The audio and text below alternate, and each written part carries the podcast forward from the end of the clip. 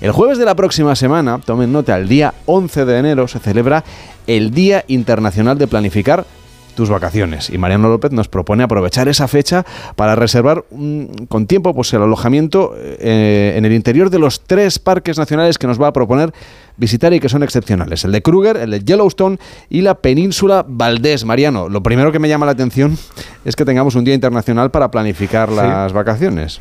Exacto, fíjate que yo no lo sabía hasta hace una semana que mirando el calendario, sabes que soy muy aficionado a estas cosas, y entre centenares de días internacionales resulta que la semana que viene tenemos un día más que interesante, el de planificar las vacaciones, y un día que nace al parecer de muchos estudios en Estados Unidos y tal, que dicen que este es un día adecuado, o sea, esta es una temporada adecuada para planificar especialmente las vacaciones del verano.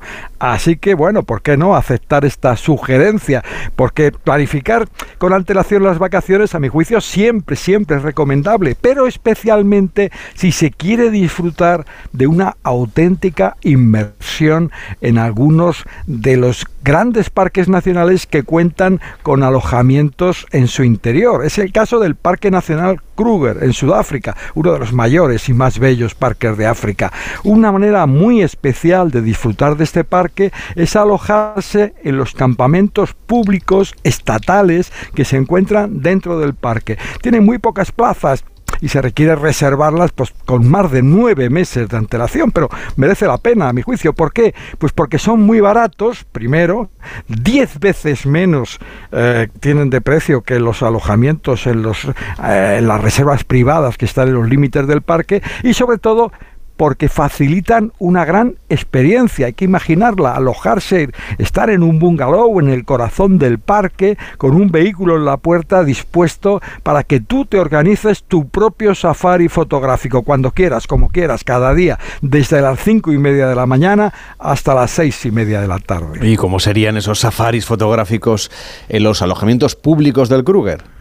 Pues fíjate, en el Kruger hay 23 campamentos públicos. Merece la pena reservar alojamiento, a mi juicio, ya no en uno, sino en dos o tres campamentos de estos públicos para conocer las áreas principales del parque, porque están distribuidos a lo largo y ancho del Kruger. De esos 23 campamentos, hay 12 principales que tienen bungalows o cabañas con varios dormitorios, baños, cocina bien equipada y en algunos casos aire acondicionado. Y además muchos servicios comunes, gasolinera, tienda, restaurante, lavandería y centros de información. Para reservar hay que dirigirse al propio parque, con la ayuda a ser posible de una agencia de viajes y elegir el tipo de alojamiento, pues cabaña, bungalow, observatorio, el tipo de alojamiento y el lugar. Luego se puede llegar a esos campamentos contratando servicios de agencias locales para llegar desde Johannesburgo, de Ciudad del Cabo, pero mucho mejor si se alquila un coche en las agencias de alquiler situadas en los aeropuertos más próximos a las puertas del Kruger, en especial Escucuza o Palawarna. Hay que recordar que en Sudáfrica se conduce por la izquierda, o sea que es fácil que el coche alquilado tenga el volante al otro lado. Es un lío nada más cogerlo, lo digo por experiencia propia, coger el volante al otro lado y el cambio en el mismo sitio, o sea que tienes que cambiar con la mano izquierda. Pero uno se acostumbra a eso rápido. Luego cada residente puede explorar el parque a su manera, parando cuando y donde quiera, sin salirse de las pistas de tierra o de asfalto y cumpliendo unas normas básicas. La fundamental, no bajarse del coche ni abrir las ventanillas.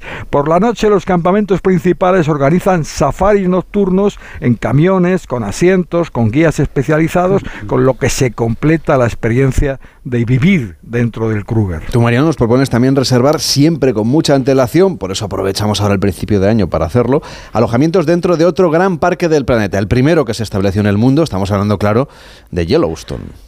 Pues sí, el parque de Yellowstone gestiona nueve hoteles dentro del parque que combinan en su mayoría instalaciones y habitaciones propias de un hotel, lo combinan con cabañas o bungalows. Ya sabes que la diferencia entre cabaña y bungalow es una cuestión de tamaño, es decir, la, la, palabra bungalow admitida por la academia, bueno, pues tiene esa, ese matiz. De estos nueve hoteles, uno de ellos, situado junto al más famoso de los geyseres, el Old Faithful, el viejo fiel, es el alojamiento más antiguo de del interior del parque. Se inauguró en 1915.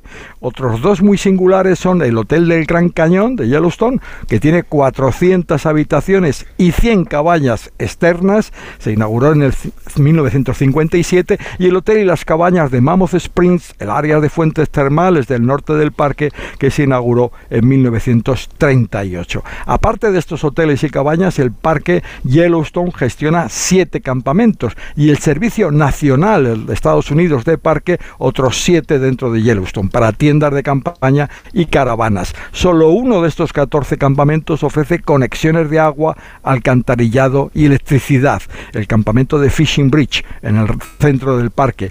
¿Por qué solo hay uno que tenga esto? Bueno, pues para facilitar que haya movilidad. Si tuvieran más servicios, probablemente el alojamiento, eh, el que reservara, permanecería más tiempo. Y se trata de que haya más gente que tenga la oportunidad de reservar. No hay que confundir estos campamentos con las áreas de picnic, en las que no se puede hacer noche, solo pasar unas horas e incluso hacer una barbacoa, siempre con permiso y reservando, por supuesto, una anticipación. Una anticipación que, como decía, requiere varios meses y elegir fechas que, a ser posible, no coincidan con las vacaciones escolares, que es cuando los alojamientos de este parque registran su mayor demanda de ocupación y prácticamente es imposible encontrar plaza. Fíjense las ideas que nos está dando Mariano López para ese Día Internacional de organizarse las vacaciones. El tercer parque nos lleva, Mariano, a ver ballenas, también de una manera diferente, especial.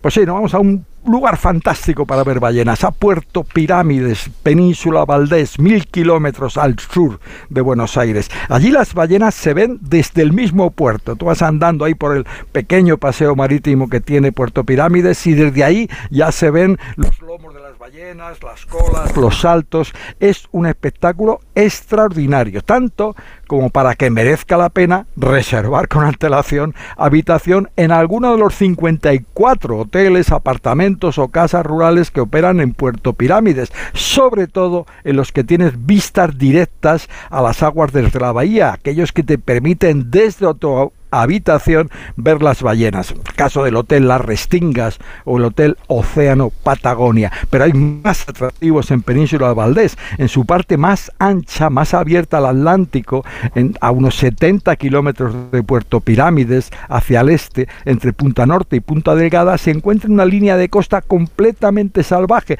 Y allá hay una caleta en la que entre febrero y mayo es el temporada en la que acuden las orcas a entrenar a sus crías en la de pingüinos y focas. No muy lejos hay colonias estables, permanentes todo el año de lobos marinos y en temporada miles de pingüinos magallánicos eligen ese sitio para anidar.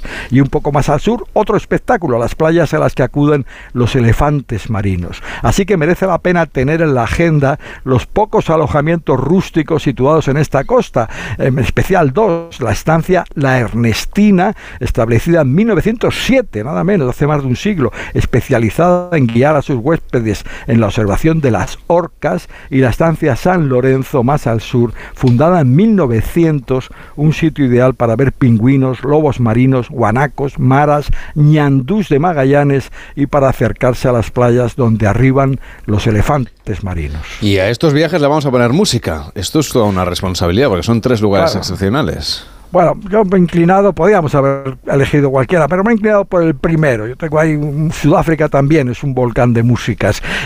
y, me he fijado en un tema que encabeza ahora los las listas de éxitos de Sudáfrica. Se titula Imitandazo, una palabra soksha que significa oración. Lo interpreta su compositor, una gran estrella de la música africana, Kapsa de Small, el que llaman allí el rey de la mapiano, que es un género musical de Sudáfrica. Kapsa nació en Pumalanga los límites del Parque Kruger, del que nos despedimos, si te parece, con esta canción, Imitandazo, Kepsa de Small, desde Sudáfrica.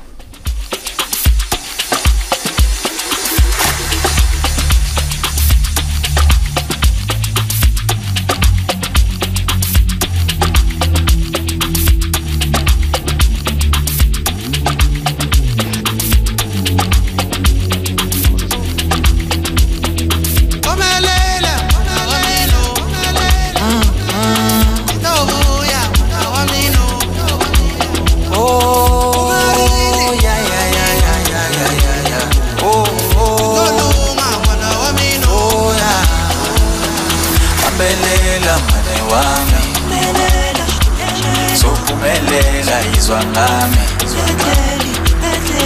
Endonge yethu sinikiwe. Sokuya kusasa amanye amandla. Abelela mngane wami. Siyophumelela ngizwa ngami. Endonge yethu sinikiwe. Sokuya kusasa amanye amandla. Oh,